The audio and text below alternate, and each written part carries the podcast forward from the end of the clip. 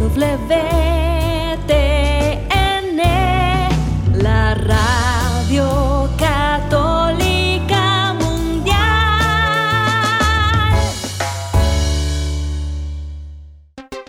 Y ahora en vivo, desde Lima, Perú, EWTN, Radio Católica Mundial, presenta Más que Noticias, un programa informativo que analiza desde una visión de la fe los acontecimientos sociales, políticos y económicos más importantes de Latinoamérica, el Vaticano y el mundo. Más que noticias, respuestas a las interrogantes de los temas más actuales y la manera correcta de interpretarlos a la luz de la fe. Vidas ejemplares, actualidad del Vaticano, defensa de la vida, apologética, doctrina social de la Iglesia, devociones y mucho más. Esto es Más que Noticias. Comenzamos el programa.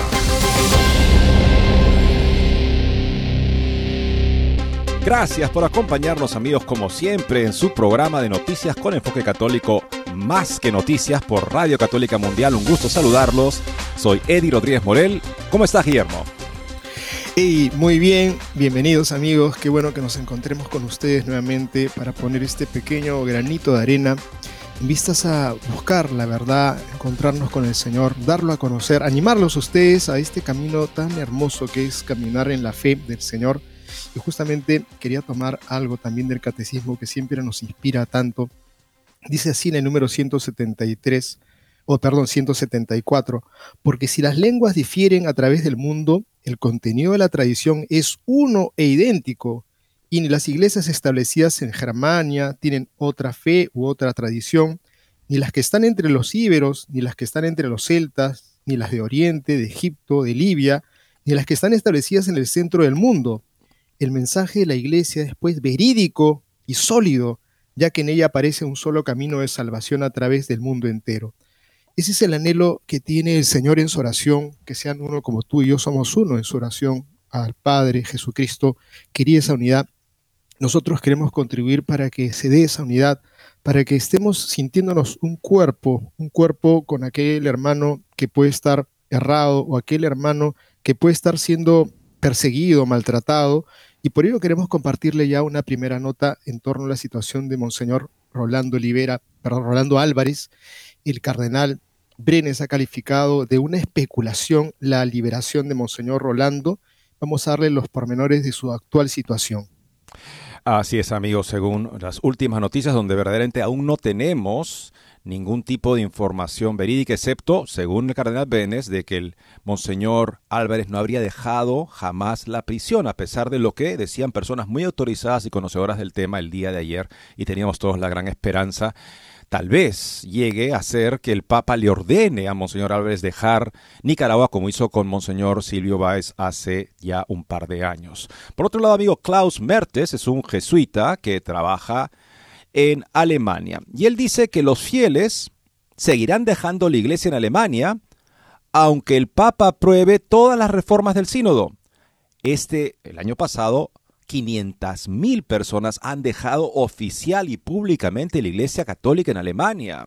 Él considera que los fieles ya no soportan más sermones vacíos y la banalización del Evangelio, la perspectiva de alguien que está en Alemania y que es capaz al menos de no hablar eufemísticamente de una situación tan grave como han estado haciendo los obispos, al parecer siempre diciendo que con las reformas del camino sino al alemán, toda, se, va, se va a poder superar este éxodo masivo y lamentablemente lo que vemos es que crece cada año.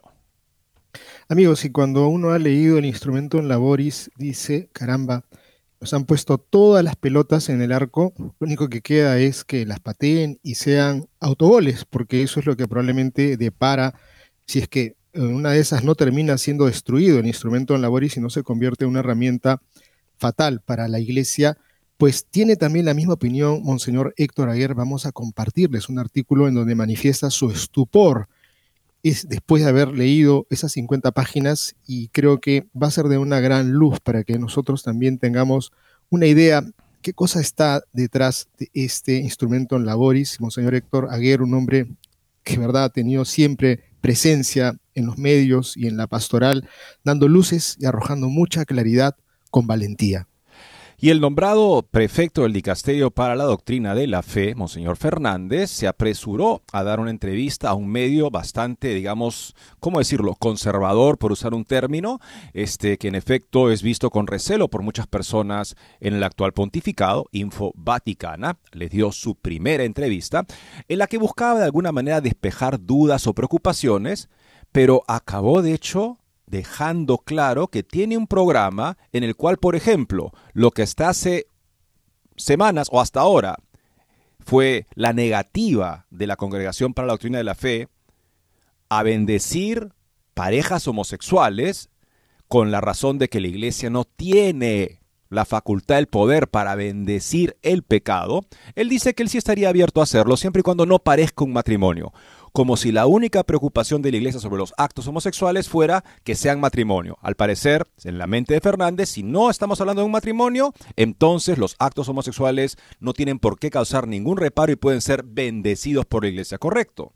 Por supuesto que no. Tenemos un comentario de Stefano Fontana, que es un experto en doctrina social de la Iglesia para la nueva brújula cotidiana. Y también de la nueva brújula cotidiana, un artículo de Luisela Scrosati. Amigos que sin duda después de haber tenido ese descargo que hiciera en la entrevista que hiciera Infovaticana Monseñor Víctor Manuel Fernández para un poco defender el puesto que se le estaría asignando en breve como eh, encargado de la doctrina en la fe, pues este artículo sin duda va a insistir en que las cosas después de esta entrevista siguen siendo pues difícil, difíciles de entender, de aceptar, porque hay muchas cosas que están en el aire, muchas cosas que están bajo signo de interrogación, muchas sombras, es lo que plantea Luis L. Scrosati en torno a la nueva, a la figura de este nuevo prefecto de la doctrina de la fe, Monseñor Fernández. Sin duda va a ser muy, muy crítico y seguramente ustedes van a sacar sus conclusiones. Por otro lado, amigos, este, imagínense que, no sé, queremos manejar nuestro auto y decidimos que no vamos a ver el manual de instrucciones ni seguir las indicaciones de, eh, de la fábrica del carro. Vamos a ponerle, por ejemplo, quiero ponerle colonia en lugar de gasolina, porque la gasolina huele feo, la colonia huele mucho más rico. Voy a ponerle colonia en el tanque de gasolina porque así prefiero yo que prefiero la colonia a la gasolina. Bueno, ¿quién no prefiere la colonia a la gasolina generalmente cuanto al olor? Pero es que no se refiere al olor, se refiere a la funcionalidad y para la cual fue creado este aparato, el carro que necesita gasolina. Bueno, tendríamos rápidamente un carro inútil si quisiéramos ponerle colonia en el tanque de gasolina. Pero con la moral pensamos que no tenemos que obedecer las reglas, es la nueva el nuevo este nuevo paradigma en el que se dice que básicamente en la moral no hay reglas y si las hay finalmente acaban siendo indicaciones opcionales que yo puedo, de las que puedo prescindir sin ninguna consecuencia, ¿verdad? Por supuesto que no está en juego la libertad auténtica y la verdadera felicidad humana. Un interesante comentario de Thomas Scandrolio justamente sobre esta falta de criterio objetivo de criterio serio, de criterio que en efecto nos ayuda a vivir bien en la moral, últimamente, lamentablemente también en las voces principales que escuchamos en el Vaticano. Con, con esta interesante nota, moralidad y realidad, una relación poco meditada. Con el subtítulo Las reglas importan también en la moral. Amigos, a veces uno mira algunos lugares y dice, aquí pasó un ciclón, una tormenta, un tornado, dice, qué pena, ¿no? Y sobre todo cuando se, eh, se ha llevado a alguna empresa que hizo tanto bien. Eso es posiblemente un motivo por el cual todos digan, vamos a reconstruirla, pero si de pronto vemos que esa desgracia y ese tornado ha sido ocasionado desde dentro y pues desde fuera simplemente nadie tiene compasión, pues es que probablemente esa empresa no vuelva a surgir, o si quiere surgir tendrá que cambiar de nombre. Y es que estoy haciendo un símil con lo que pudiera estar ocasionándose en un futuro con la empresa Disney, pues han pronosticado una desaceleración en los ingresos de Disney y esto sabemos por qué esa adhesión a la banderita del arco iris, que no solamente simplemente la han levantado, pues prácticamente se la han puesto en el pecho y esto ha hecho que mucha gente diga no más Disney y ojalá que pues puedan darse cuenta, están comenzando a sufrir los eh, eh, embates de haber cometido errores como el haberse plegado a la ideología. La tentación original en el paraíso fue ustedes serán como Dios, o sea, no necesitan a Dios, ustedes mismos sean su propio Dios. Y el hombre rápidamente se dio cuenta que pobre Dios era sin el Dios auténtico, experimentando la rebelión de su propia naturaleza y de la naturaleza contra él, lo cual desenlaza finalmente en la muerte. Cuando el hombre se pone en lugar de Dios podemos esperar tragedias. Es una soberbia que va a dañar muchísimo. Es lo que vemos justamente en China, que por años quiso obligar a las mujeres a tener un solo hijo y imponía el aborto en caso de que hubiera un embarazo adicional. Bueno, China se ha dado cuenta que eso fue un grave error, como no podía ser de otra manera, y ahora está queriendo promover la natalidad a toda costa. Tiene una nueva campaña el gobierno chino de natalidad que apunta a niñas de tan solo 15 años para que tengan hijos y tengan suficientes hijos para revertir lo que parece el invierno demográfico que ya está golpeando a Japón, parece que ya está empezando a sentirse en China y por supuesto frustraría cualquier plan, cualquier objetivo de ser la superpotencia mundial. Para hacerla, tienes que tener gente. Con esto y más amigos, regresamos después de una muy breve pausa. No se vayan. No se muevan de EWTN, Radio Católica Mundial. Enseguida regresamos con Más que Noticias.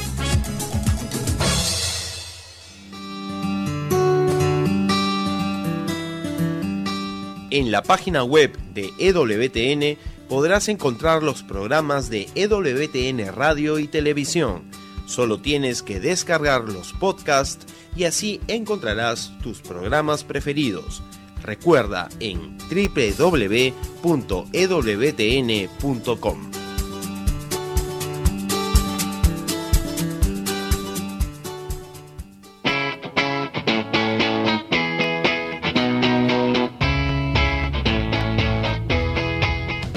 Te invitamos a que visites la página web de Asiprensa www.asiprensa.com donde encontrarás todas las noticias y actualidad de la Iglesia en el mundo. No lo olvides, www.asiprensa.com.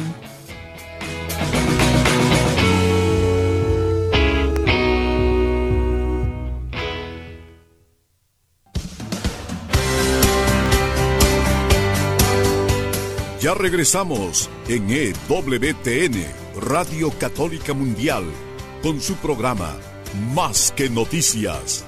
Para comunicarse en vivo con Más que Noticias, nos pueden llamar desde Estados Unidos al teléfono gratuito 1-866-398-6377 y desde cualquier parte del mundo al 205-271-2976. Y comenzamos amigos con la primera nota que les estábamos comentando, que lamentablemente para muchos, claro, se ha convertido en una, un desencanto. Esperábamos que Monseñor Álvarez estuviera ya camino a la Santa Sede. No ha sido así. Hay una serie de versiones que se dieron y aún no tenemos una confirmación fehaciente, pero sí tenemos de alguna manera las declaraciones del cardenal primado de Nicaragua, Monseñor Brenes, que ha calificado de especulación la liberación de Monseñor Rolando Álvarez. Ha desmentido que haya salido siquiera de la cárcel, lo que se aseguraba ayer y personas principales, dignas de toda credibilidad, lo decían ayer. El cardenal Leopoldo Brenes ha calificado este miércoles como especulación, es la palabra que usó, la liberación de Monseñor Rolando Álvarez. A lo largo del día se había venido diciendo que Álvarez había abandonado la cárcel, donde lleva ingresado más de tres meses condenado injustamente tras un juicio irregular a más de 26 años de prisión. En torno a las 5 de la tarde, el dirigente opositor Félix Maradiaga había asegurado que Álvarez se encontraba en la sede de la Conferencia Episcopal de Nicaragua, en Managua. Horas después, el cardenal Brenes lo ha desmentido. No obstante, no ha negado que haya negociación. Otras fuentes indican que el principal obstáculo para la liberación del obispo es que sigue negándose a abandonar el país tal y como hizo cuando se le ofreció dicha posibilidad junto a decenas de presos políticos y opositores de la dictadura de Daniel Ortega. En ese sentido, se ha especulado con que el Papa le ordene salir de Nicaragua, como ya ocurrió con el señor Silvio José Báez. Amigos, sigue este tema en verdad generándonos un dolor profundo en el alma, porque es un buen pastor, porque es un hombre y como todo ser humano merece un trato justo y en esta dictadura comunista pues simplemente lo que se hace es aplastar la vida de todas las personas, en este caso un pastor de la iglesia que sentimos con gran pesar. ¿Cuál será el destino definitivo? No lo sabemos, pero ¿dónde le toca estar sirviendo a su pueblo y protegiendo a su rebaño es la Nicaragua que nosotros amamos, respetamos, por, la cual rezamos. Y creo que eso es lo que tocaría hacer este gobierno de proceder de la manera más justa. Salir del país solamente si el Papa se lo mandara, pero si no, él tiene que estar ahí, al frente de su pueblo. Bueno, ahora que justamente parece que son las dos alternativas que quedan, ¿no, Guillermo? Este, o el Papa interviene con una orden por la cual Monseñor Álvarez tiene que dejar, por obediencia religiosa, Nicaragua, y entonces acaba esta, esta odisea que estamos presenciando aquí con tanta, en fin, en este caso con este desencanto final, o Monseñor Álvarez, el Papa también no prefiere no intervenir, prefiere que Monseñor Álvarez siga su conciencia y entonces Monseñor Álvarez se convierte en un confesor de la fe y de la libertad de su pueblo desde la prisión, de manera que esto sea un factor para que muchos entren en sí y reflexionen sobre la injusticia de un régimen que condena a una prisión de más de 26 años a un obispo simplemente por no pensar como el régimen y por enseñar el Evangelio también en la dimensión social, eh, que no acepta este tipo de presidentes que se eh, absolutizan y quieren ser para su pueblo la voz de Dios. Nadie, ni siquiera el representante de Dios, puede criticarlos o decir nada en contra de ellos porque entonces lanzan todo el aparato estatal que existe para servir al bien común, lo utilizan como un arma para destruir a sus enemigos. Pero no están destruyendo a Monseñor Álvarez. Monseñor Álvarez está manifestando la grandeza de su espíritu y de la fe cristiana que lo inspira y por lo tanto está convirtiéndose también, está ejerciendo de esta manera su labor de pastor para el pueblo nicaragüense y para todos los hombres de buena voluntad.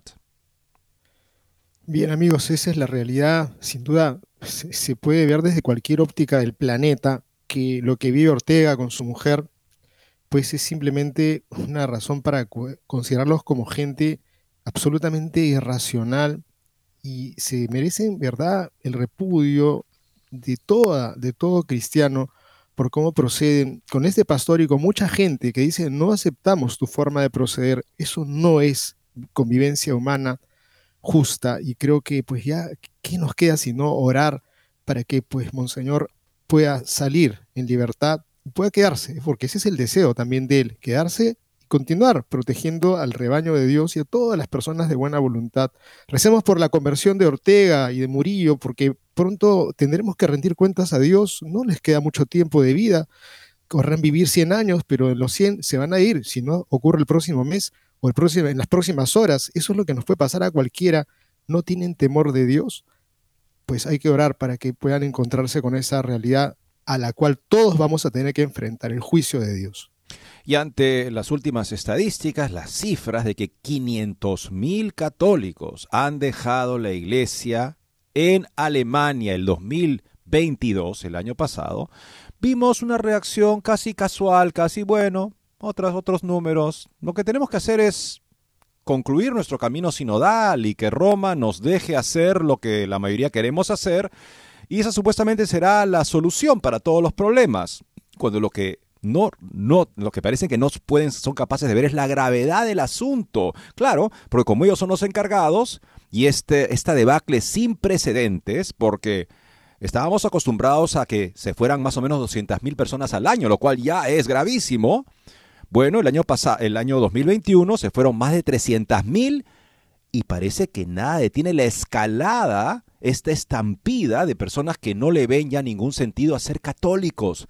¿Cómo es posible que las personas que en algún momento se identificaron como católicas y lo hicieron porque para eso marcaron la casilla en su formulario de impuestos que le daba a la iglesia justamente este porcentaje de sus impuestos, que ahora decidan no me interesa, no vale la pena, ¿para qué ya? Bueno, al respecto, observa, hace una observación un jesuita alemán, no sabemos cuál es su línea, pero al menos podemos ver que tiene un sentido más claro de la gravedad de lo que está pasando. Klaus Mertes, jesuita, los fieles seguirán dejando la iglesia en Alemania aunque el Papa apruebe todas las reformas del sínodo. Ya no soportan más los sermones vacíos, la banalización del Evangelio. Tras el nuevo récord de salidas, justamente de fieles de la Iglesia Católica en Alemania, este jesuita eh, se preocupa más que el silencio, esto le preocupa justamente la decepción de los que han abandonado la iglesia. Y dice que esto le preocupa más que el silencio de los obispos ante esta tragedia. Según Mertes, Klaus Mertes, es demasiado simplista atribuir los problemas al cardenal de Colonia, Rainer María Belki, o al Papa Francisco, porque la crisis es más profunda, se intensifica cuanto más se culpe, dijo Mertes.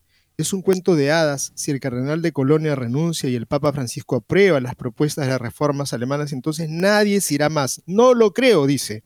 Lo que ayuda ahora, según el jesuita, a quedarse es mantenerse firme, resistir la tormenta, no evitar los conflictos, tomar en serio los miedos de las personas en medio de las crisis mundiales y personales, superar nuestros propios miedos, proteger a aquellos que piensan de manera diferente del odio y la difamación. Mertes añadió lo, lo que cree que hay que hacer, no más relaciones públicas excesivas y costosas, sino responder cuando se me pregunta, no decir lo que todos quieren escuchar, sino lo que realmente pienso. Es su perspectiva y creo que es bastante más sabia que aquellos que andan en reuniones tras reuniones, en conferencias, en odios, en, puntillas, en difusión de una de una ideología que quieren trasladarla a la Iglesia Universal. Está comprobado que han fracasado los alemanes y quieren ahora meterlo esto en el sino de la sinodalidad. Es un hecho que es su intención, lo han explicado, se muestran ellos como los superdotados, los que han logrado ya no más, no plus ultra, la mejor forma de comprender el Evangelio de la manera más auténtica que lo que ha ocurrido durante la historia de la Iglesia, porque ellos han encontrado la fórmula la fórmula para dejar la iglesia como la que estamos mirando aquí a la distancia y los que no están en Alemania nos lo dicen, es un desastre la iglesia en Alemania y estos señores son los que han hecho este gran trabajo para hundirlos. Y lo que vemos es esta, este proceso dialéctico que es como se tiene que entender como filosóficamente lo que está pasando, donde se permite que exista algo como el camino sinodal alemán, cuando Roma podría desbaratarlo, incluso deponiendo obispos.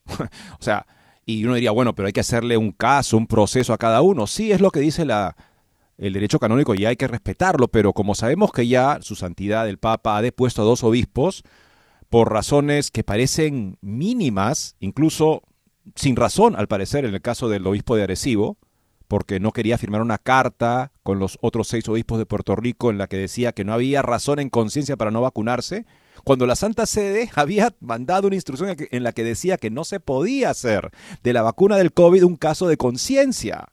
Monseñor, el obispo de Arecibo, el obispo de Mérito de Arecibo, le estaba siguiendo esa instrucción, pero claro, el Papa había hablado de una manera diferente a como hablaba la Congregación para la Doctrina de la Fe, y como Monseñor este, Fernández aquí de, Arecibo no hablaba así, bueno, finalmente dejó de ser obispo sin, ninguna, sin, ningún, sin ningún tipo de proceso. Bueno, entonces, si el Papa ha hecho eso antes, lo que Dios que podría hacerlo también con estos señores, con mucha mayor razón, y entonces se acababa el camino sinodal alemán. Pero lo que se busca, claro, es que siga existiendo para que de alguna manera rete a la iglesia y finalmente de este enfrentamiento entre Roma, una Roma muy tímida, muy indirecta, con largos, a veces pronunciamientos, pero casi con unas palmaditas en la mano, oye, oye, cuidadito que está haciendo muy rápido, nada más, sin ninguna otra medida. Al parecer justamente se quiere que haya ese tipo de reto a la doctrina para que finalmente surja, se entiende, un tipo de resolución superando la oposición entre lo que Roma siempre ha enseñado y todo lo que rechazan los obispos alemanes. Bueno, esto estamos viéndolo también en un cierto, un cierto tipo de legitimización de este proceso sinodal para toda la iglesia.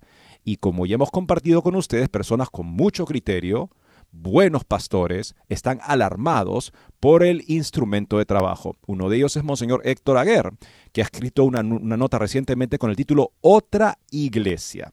Estupor, escribe Monseñor Aguer, es la palabra que sube a mis labios al conocer el contenido de las 50 páginas del Instrumentum Laboris, el documento de trabajo, para el sínodo que viene programándose democráticamente, entre comillas, desde 2021.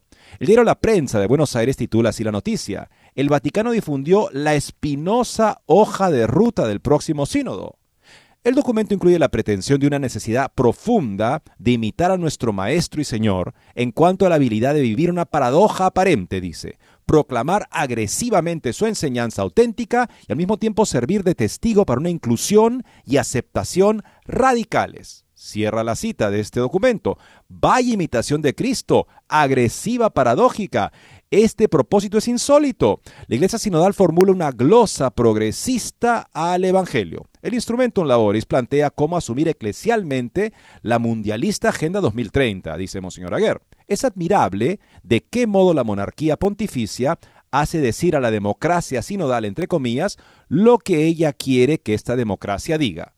Es algo así como tirar la piedra y esconder la mano. El itinerario de la futura asamblea, que lleva ya dos años de preparación, hace hablar y votar a la muchedumbre, entre comillas, especial y novedosamente a la femenina, es lo que yo insinuaba con el conocido ejemplo de la piedra, cuando el diseño de esa otra iglesia esté consumado, el sumo pontífice, ante las críticas que no faltarán, podría decir, yo no fui. Al recoger el resultado del camino recorrido desde el 2021, el documento que vengo comentando afronta la cuestión de una nueva eclesiología, la sinodalidad.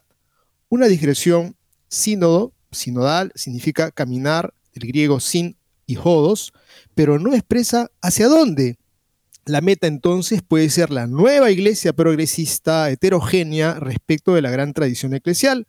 Vayamos todos juntos hacia ella. Uno de los tópicos de la agenda que atrae rápidamente la atención es cómo puede la iglesia ser más receptiva de las personas LGBTQ.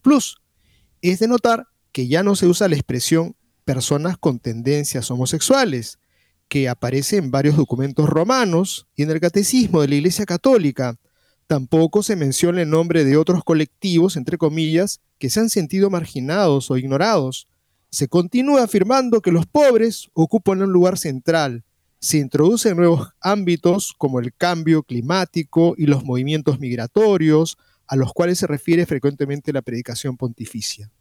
En el sínodo que se proyecta participará un 75% de los obispos y un 25% de laicos en esta reunión, entre ellos mujeres con derecho a voto, a derecho a voz y voto, o sea, a intervenir y también a votar.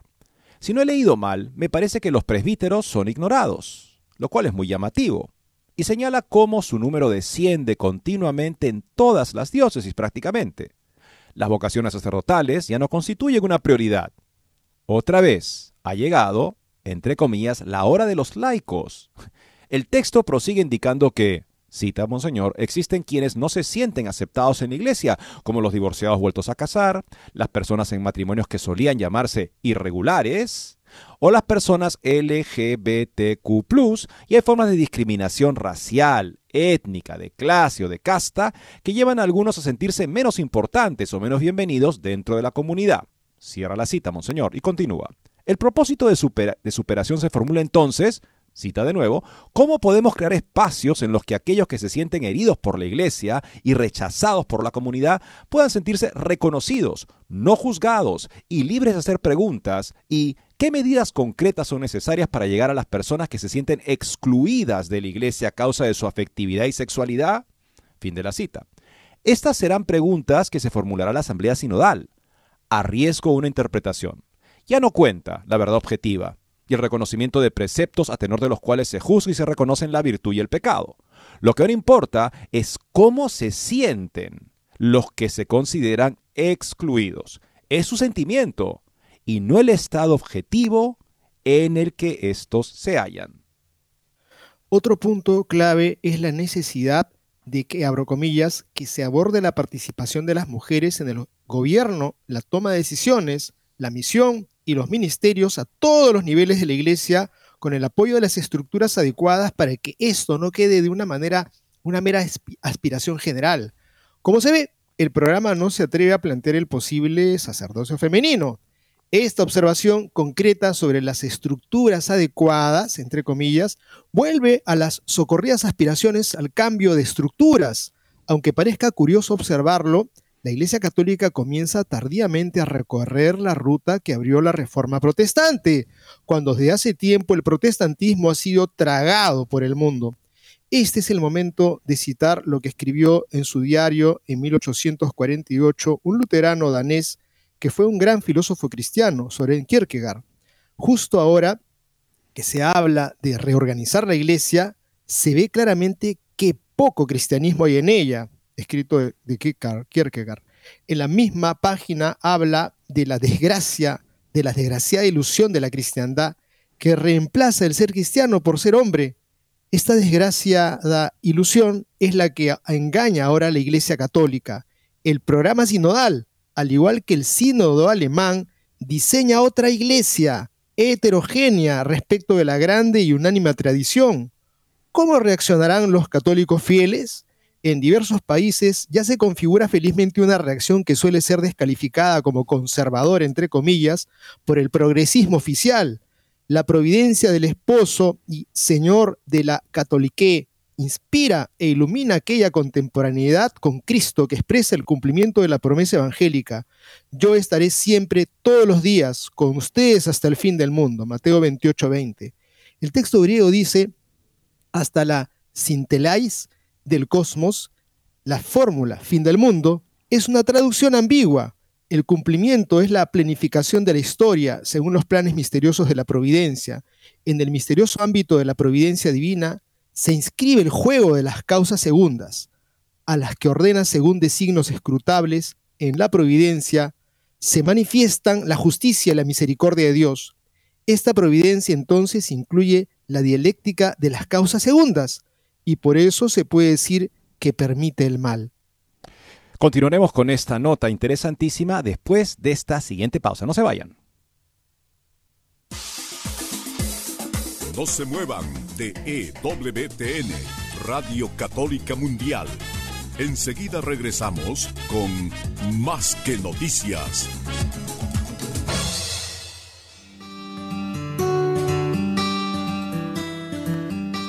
En la página web de EWTN podrás encontrar los programas de EWTN Radio y Televisión. Solo tienes que descargar los podcasts y así encontrarás tus programas preferidos. Recuerda en www.ewtn.com.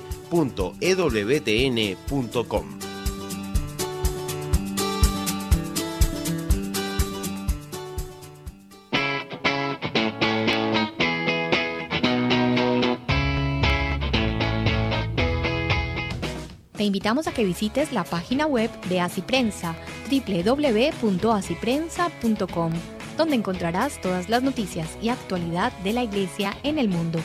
No lo olvides, www.asiprensa.com.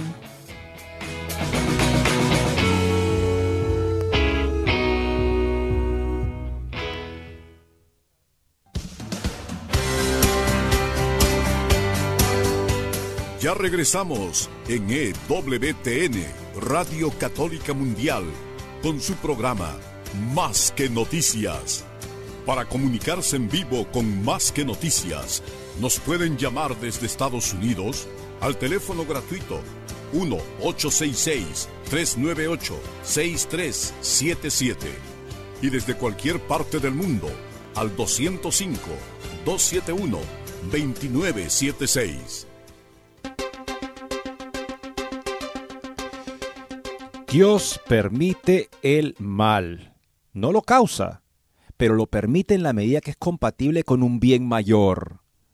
El máximo ejemplo de esta eh, acción de, de Dios en la historia es por supuesto la crucifixión de Cristo. El mayor mal posible, matar a Dios de ser posible, que justamente manifiesta la intención profunda del pecado, ser nosotros mismos Dios. Y como hay un Dios que nos reta, entonces hay que destruirlo para nosotros ponernos en su lugar. Es la tentación diabólica, la tentación que está de alguna manera inscrita en cada pecado. Por eso San Agustín y Santo Tomás decían que en la raíz de cada pecado está un tipo de soberbia del hombre que pretende prescindir de Dios y hacer lo que él le parece. Como explica Monseñor Aguer en este artículo tan interesante y tan acertado, en el misterioso ámbito de la providencia se inscribe el juego de las causas segundas, a las que ordena según designios inescrutables. Las causas segundas, ¿cuáles son? Cualquier criatura, la acción de cualquier criatura es una causa segunda. La causa primera es solamente Dios. Y Él justamente al dar el ser, da también la capacidad de poder causar, según la naturaleza de cada criatura, en lo que se convierte justamente en el cosmos, en base a la interacción de todas estas criaturas por las cuales el Señor gobierna el mundo a través de las naturalezas que les ha dado. Pero aquí, dentro de la criatura libre, se abre un margen de error, de mal, incluso de malicia, y Dios permite eso. No nos anula apenas tenemos una intención mala, porque permite la libertad del hombre, incluso para mal, porque Él es capaz de sacar de ese mal un bien. Y así la justicia que yo cometo se convierte para el que la sufre, si se abre a la gracia de Dios, en una posibilidad de identificarse con Jesús, que también fue agredido injustamente, pero que respondió con un amor que busca el verdadero bien incluso del que lo agrede. En la providencia, sigue Monseñor Aguer, se manifiestan la justicia y la misericordia de Dios. Esta providencia entonces incluye la dialéctica de las causas segundas y por eso se puede decir que permite el mal, siempre en vistas de un bien mayor. Los designios de los actores del sínodo son esas causas segundas, libres de hacer el mal. Y concluye Monseñor su artículo. ¿Cómo me atrevo a expresarme en estos términos? Reconozco y venero a Francisco como sucesor de Pedro vicario de Cristo. Pero Francisco sigue siendo Jorge Bergoglio. Ahora bien, conozco a Jorge Bergoglio desde hace 45 años. Es una causa segunda, entre comillas. Eso explica lo dicho y aún lo muchísimo más que podría decirse. Así concluye su... En otras palabras, una persona se puede equivocar. Pensemos que cuando Pedro fue nombrado Cefas, justamente, Simón, el hijo de Juan, recibió el nombre Cefas y la misión de Cefas de ser la roca. Al par de minutos Jesucristo le estaba diciendo, apártate de mí, Satanás, porque piensas como los hombres y no como Dios. Eres para mí piedra de escándalo. ¿Por qué? Porque en efecto se podría equivocar. Al parecer, porque no quería que Jesús pasara por la cruz, le dijo que nunca te pase eso a ti, Señor, como nosotros también todos quisiéramos, ¿no? Pero se equivocó, porque el plan de Dios pasaba justamente por esa aparente derrota de la cruz y a permitir ese mal para sanar todo mal con el amor que Dios pone en esa entrega en su naturaleza humana, en la segunda persona de la Trinidad, cuando nos redime justamente. Y así nos enseña, en la medida que experimentemos el mal en el mundo, que podemos nosotros también, en la medida que vivimos en esa caridad que se goce en la verdad y que está dispuesta a sufrir persecución por causa de la justicia, por causa de la verdad, es capaz también de ser corredentora, o sea, cooperar con la redención de los hombres. Como dice San Pablo, completo en mi carne lo que falta a la pasión de Cristo por su cuerpo que es la iglesia. ¿Qué quiere decir? ¿Que la pasión de Cristo tiene límites? No. Pero el Señor justamente quiere que nosotros nos unamos libremente a esa pasión y de esa manera podamos ofrecer las dificultades, los sufrimientos, las pruebas que vienen de defender la verdad y de ser perseguidos. Dichosos ustedes cuando lo sean por causa de la verdad. Así es que es la misión que tenemos amigos en toda circunstancia de la historia y cuando los que están más encumbrados fallan en su responsabilidad, que es en la iglesia confirmarnos en la fe, pues tenemos nosotros que suplir lo que falta ahí sin ninguna pretensión ni soberbia de que somos indispensables, pero sí que el Señor quiere contar con nosotros para iluminar donde lamentablemente hoy hay oscuridad. Hay que aprovechar estos tiempos de confusión para conocer mejor nuestra fe católica y para poder presentar lo que la Iglesia verdaderamente cree sobre el rol subordinado del magisterio supremo de la Iglesia a la palabra de Dios, que conocemos ampliamente bien los católicos, a través, por ejemplo, del Catecismo de la Iglesia Católica, que es un documento que Juan Pablo II redactó, hizo redactar con este criterio. Que presente enseñanza constante de la iglesia. Eso es lo que tenemos que presentar. Nada novedoso ni muy interesante, eso déjenlo para otros libros que ustedes puedan escribir. Aquí la enseñanza de siempre de la iglesia para que los fieles tengan una, una, un criterio seguro de cuál, de, cómo, de cuál es el depositum fidei, o sea, el depósito de la fe, o sea, la plenitud de la verdad que tiene como encomienda sagrada la Iglesia Católica. Amigos, qué increíble cuando uno escucha, claro, de un chiquillo de 14, 15 años, es mi forma de ser, déjame ser. Bueno, pues en verdad tu forma de ser este, no es la correcta y, escucharle a una persona de 30 años, pues increíble. Creo que cuando es una persona mucho más mayor, ese argumento cae por los suelos, deja a uno muy mal parado, porque uno tiene que ser aquello que debe ser. Y siempre tu forma de ser, que es según lo que Dios te pide, será tu mejor forma de ser, acorde a Dios. Miramos ahora este otro artículo de Nueva Brújula Cotidiana sobre esta eh, entrevista que finalmente dio Info Vaticana, que nos ha dejado simplemente con las dudas no, quizá con las certezas de que estas cosas que está trayendo el nuevo prefecto, pues van por ese camino.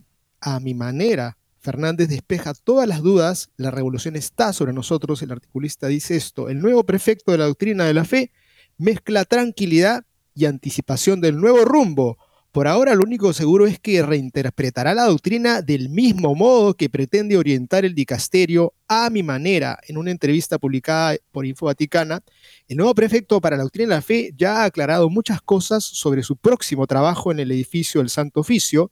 Llevará a cabo la bendición de las parejas homosexuales en la iglesia espera que se produzca alguna herejía, venidos del sínodo alemán de usados para progresar en la fe, la doctrina no se toca, sino que se reinterpreta. La gestión del dicasterio se hará a mi manera, es decir, a su manera. de nuevo en La Plata, saludará a la diócesis una celebración eucarística el 5 de agosto Monseñor Víctor Fernández ya concede su primera entrevista como prefecto. El objetivo es tranquilizar y atenuar los tonos, pero el efecto es exactamente el contrario, exacerbarlos y despejar cualquier duda razonable sobre la revolución que nos espera. Entrevistado por el diario digital español Info Vaticana, Fernández dijo que su famoso folleto sobre el beso no era más que un intento pastoral de cuando era un joven párroco, que la referencia a los métodos inmorales de la Congregación para la Doctrina de la Fe en tiempos pasados se debe a su convicción de que el mal es mal en todo caso, de que la doctrina no cambia cambia y de que el cardenal Ladaria, quien ahora sustituye, ha llevado bien el dicasterio. También aseguró que estaba en contra del aborto, recordó que había dedicado muchos de sus libros a hablar de Dios y que también había escrito muchos cuadernillos de oración o simples catecismos. Afirmó tener las calificaciones para ocupar el nuevo puesto y no debe su carrera según él, a la protección de Francisco. Muchas, demasiadas ideas en defensa propia. Sin embargo, el objetivo de curar espíritus no ha tenido éxito y los muchos mundos de la Iglesia Católica que incluso se han revelado tras la noticia de su nombramiento, ahora pueden confirmar sus temores. Infovaticana le pregunta inmediatamente qué piensa de la bendición de las parejas del mismo sexo. Fernández responde que estas relaciones no se pueden equiparar al matrimonio y por lo tanto se deben evitar acciones que usando las mismas palabras expresen algo diferente. Y concluye, por eso pienso que el mayor cuidado que se debe tener es evitar ritos o bendiciones que puedan alimentar esta confusión. Ahora bien, si se dan una bendición de tal manera que no cause esa confusión, habrá que analizarla y confirmarla. Esta es la conocida tesis según la cual la relación homosexual debe ser aceptada y disciplinada siempre que no se confunda con el matrimonio. Francisco ya expresó esta posición con respecto al reconocimiento legal de las parejas del mismo sexo por el Estado. Aquí Fernández aplica el criterio de las bendiciones en la Iglesia. Ambos fingen no ver que la relación homosexual es un desorden en sí mismo y por lo tanto un error, aunque no se lo compare con el matrimonio. O sea, los católicos no tenemos contra las acciones sexuales al margen del estado matrimonial, de que el problema es que no, el problema es que se les quiere llamar matrimonio. No, el problema es que tienen un problema en sí mismos. Por eso no se las puede llamar matrimonio. El 15 de marzo del 2021, la Congregación para la Doctrina de la Fe había publicado una respuesta firmada por el entonces prefecto Ladaria y el secretario Morandi, en la que se prohibía la práctica de bendecir a parejas homosexuales, ya muy extendida en Bélgica, Alemania y otros lugares. El documento fue publicado después de un enfrentamiento considerable en el Vaticano. Todo el mundo sabe que el Papa estaba en contra al final se eligió la escapatoria para terminar el documento con una redacción sobre la aprobación que no sonaba como una aprobación real. El Papa dio su consentimiento después de haber sido informado. Normalmente el término que usa el Papa mandó su publicación, en este caso solamente dio su consentimiento. Después de este triste acontecimiento, Monseñor Morandi, que seguramente había escrito, redactado esta decisión, correcta según la doctrina católica, fue alejado de la doctrina de la fe y fue promovido, entre comillas, promovido para ser removido, como se dice en Roma, a obispo de una diócesis pequeña en Italia. Un ascenso. Ahora termina la historia. Habrá bendiciones. Las quiere el nuevo prefecto y las quiere también el Papa. Veremos si los obispos y los sacerdotes las aplican. Veremos si hay alguna resistencia. El hecho es en todo caso ya a partir de ahora perturbador. Es muy pesado que inmediatamente después de la comunicación de su elección el nuevo prefecto se sintiera obligado a aclarar dónde terminará. Entonces no se podía omitir la pregunta sobre el sínodo alemán. Aquí Fernández se desprendió hábilmente. Al principio se mantuvo al margen, alegando que últimamente había estado ocupado con otras cosas. Luego dijo que tendrá que actualizarse al respecto, para finalmente concluir diciendo que por ahora tengo que decirles que no creo que haya nada bueno en este movimiento. Ese, por ahora, deja una ventana abierta a posibles valoraciones distintas tras la necesaria actualización. Luego agrega, una vez el cardenal Ladaria me dijo que esperaba que hubiera algún hereje que nos obligara a profundizar nuestra fe. Aquí la apertura se amplía mucho y prefigura una posible futura valoración positiva de las herejías del sínodo alemán que suscitaría una reflexión y sería útil para el camino de la Iglesia. La posición expresada es similar a la del Papa. Dicen que están en contra, pero se deja ser, entonces lo apruebas. Tampoco podía omitirse la pregunta sobre la doctrina de la fe dado el cargo que ocupará Fernández. De hecho, el entrevistador pregunta si se debe reformular la doctrina o aceptarla tal como nos la han transmitido. Y aquí la respuesta predecible. La doctrina no cambia, porque es básicamente el misterio insondable, maravilloso e inmutable de la Trinidad expresado en Cristo. Todo está ahí y no se puede mejorar ni cambiar. No hay nada que agregar. Otra cosa es nuestra comprensión de esa doctrina, y que ciertamente ha cambiado y seguirá cambiando. Por eso, en la Dei Verbum del Concilio Vaticano II se dice, por ejemplo, que el trabajo de los exégetas puede madurar la opinión de la Iglesia. Cierra la cita de Fernández. Somos sólidos, sí, pero la interpretación hermenéutica se vuelve fundamental de lo que es la doctrina aquí y hoy, y no solo explicativa, no solo un tema de conocimiento, sino también de la realidad en sí, como dirían los técnicos. Entonces, la doctrina cambia. Una vez superada la primera impresión de un deseo de tranquilizar, la entrevista resulta muy dura. Fernández reitera tres veces que llevará el dicasterio a mi manera, indicando con indudable claridad que la revolución está sobre nosotros. Veamos también otra apreciación de otra autora que escribe regularmente para la nueva brújula cotidiana sobre algunos cuestionamientos que han surgido y también razones o justificaciones que ha dado el nuevo prefecto Fernández. Besos, abusos e investigaciones. ¿Cuántas sombras sobre Fernández?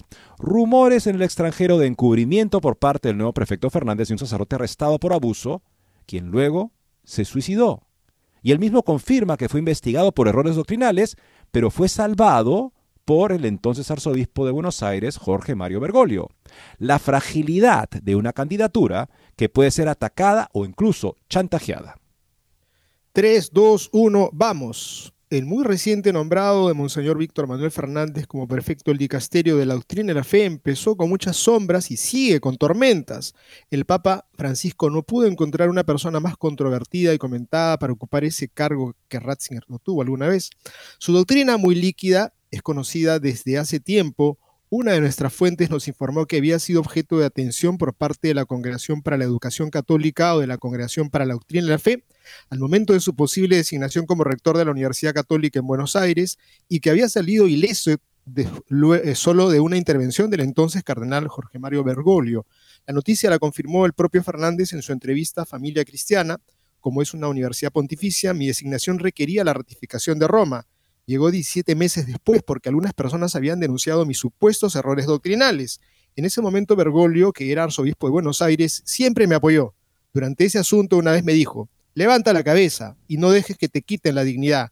Esta frase me marcó para el resto de mi vida. Un precedente interesante para un obispo llamado a presidir el dicasterio de ortodoxia, que ha sido considerado justamente eh, equivocado en su doctrina. Pero la noticia que se conoció pocas horas después del anuncio del nombramiento de la Santa Sede es aún más preocupante. La Asociación Estadounidense para la Defensa de Víctimas de Abuso, Bishop Accountability, ha emitido un comunicado firmado por Ann Barrett Doyle, que cuestiona la transparencia del arzobispo de La Plata en el caso de abuso infantil que había involucrado al sacerdote Eduardo Lorenzo. El reciente manejo de Fernández de un caso de abuso sexual del clero en su arquidiócesis de La Plata es motivo de gran preocupación. En su respuesta a las acusaciones, apoyó incondicionalmente al sacerdote acusado y se negó a creer a las víctimas. Mostrando desprecio por la seguridad de los niños, Fernández mantuvo al sacerdote en su puesto parroquial incluso cuando se presentaron otras víctimas. Acusación inmediatamente rechazada por la Secretaría del Arzobispo que respondió así. A la pregunta de los periodistas, el arzobispo respondió claramente que siempre cuando alguien presenta una acusación de este tipo, en principio se le cree. Pero además esto requiere una investigación y debido proceso porque la propia legislación así lo establece. Fernández también habría tomado medidas cautelares contra el sacerdote prohibiéndole cualquier actividad en contacto con menores y recluyéndolo en una instalación de Cáritas, o sea, un trabajo de oficina. La de don Eduardo Lorenzo es una historia triste y trágica que terminó con el suicidio del sacerdote en el año 2019 a la edad de 59 años, poco antes de que la policía viniera a detenerlo por presuntamente abusar de al menos cinco menores, hechos que datan del año 2008 cuando el sacerdote dirigía un grupo scout, don Lorenzo también apareció como confesor de otro sacerdote que generó mucho escándalo en Argentina, el padre Julio César Grazzi, un rostro conocido de la televisión, condenado en el año 2009 a 15 años de prisión por abusar de 17 menores. El padre Grazzi había encontrado un celoso defensor suyo, en el cardenal Bergoglio, a pesar de que no era el obispo de la diócesis a la que pertenecía.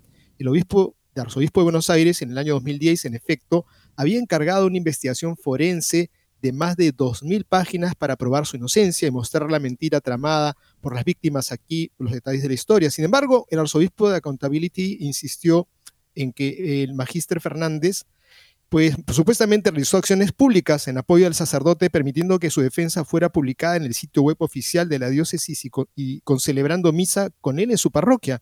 El abogado de las presuntas víctimas fue Juan Pablo Gallego. También reiteró que Fernández nunca había, habría considerado a las víctimas como tales. Difícil formar un juicio sobre el asunto, pero igualmente difícil no hacer al menos dos preguntas. La primera, los nombramientos por parte del Papa de sus amigos y conocidos presentan riesgos decididamente mayores que el procedimiento habitual y probado que prevé un examen cuidadoso del candidato. El riesgo cero obviamente no existe, pero tal vez se podría haber evitado que a pocas horas de la cita alguien pudiera plantear un caso tan problemático que evidentemente es conocido por muchos en la Argentina. Lamentablemente, el Papa ha dado repetidas pruebas de haber defendido a ministros sagrados que luego resultaron culpables. Además del mencionado Grassi, recordamos el caso de abusos en Chile que involucrara al padre Fernando Caradima y el obispo Monseñor Juan de la Cruz Barros, o la aún más escandalosa de Monseñor Eche a, partir, a perder a Sanqueta, justamente, por no hablar de Rupnik. Segunda pregunta. La carta de nombramiento y la respuesta de Monseñor Fernández a la luz de lo planteado por Monseñor por, por, este, por este Bishop Accountability no podía ser más problemático que esto. El Tucho, así se le llama, había revelado que había rechazado la primera oferta del Papa porque de entre las tareas del dicasterio para la doctrina de la fe estaría el tema del maltrato infantil, por lo que el ganó Fernández no me siento preparado ni entrenado. Para convencerlo, el Papa tuvo que zanjar el asunto. Me explicó que el tema de los abusos ahora está en una sección bastante independiente, con profesionales que saben mucho y trabajan muy en serio. La misma garantía aparece en la carta de nombramiento, dado que para las cuestiones disciplinarias, especialmente las relacionadas con el maltrato infantil, se ha creado recientemente una sección específica con profesionales muy competentes. Le pido como prefecto que dedique su compromiso personal más directamente a la fin principal del dicasterio, que es guardar la fe, una insistencia que suscita en este punto más que una sospecha. ¿No había podido administrar como obispo? El nuevo prefecto de la CDF ya ha tenido que defenderse de los ataques de quienes lo consideran nada más que un experto en besar. O sea, eso se refiere a su libro que ya hemos comentado aquí. Bueno amigos, no tenemos más tiempo para ver esta interesante nota. Simplemente es información para que sepamos los fieles que las personas que están en cargos de la iglesia se deben a la feligresía en nombre del Señor y con responsabilidad porque deben confirmarnos en la fe y ninguno de ellos está autorizado para hacer experimentos con ella, sería el peor tipo de clericalismo. Bien amigos, muchas gracias por su sintonía y Dios mediante mañana nos volveremos a encontrar. Estemos unidos en oración por la iglesia. Muchas gracias.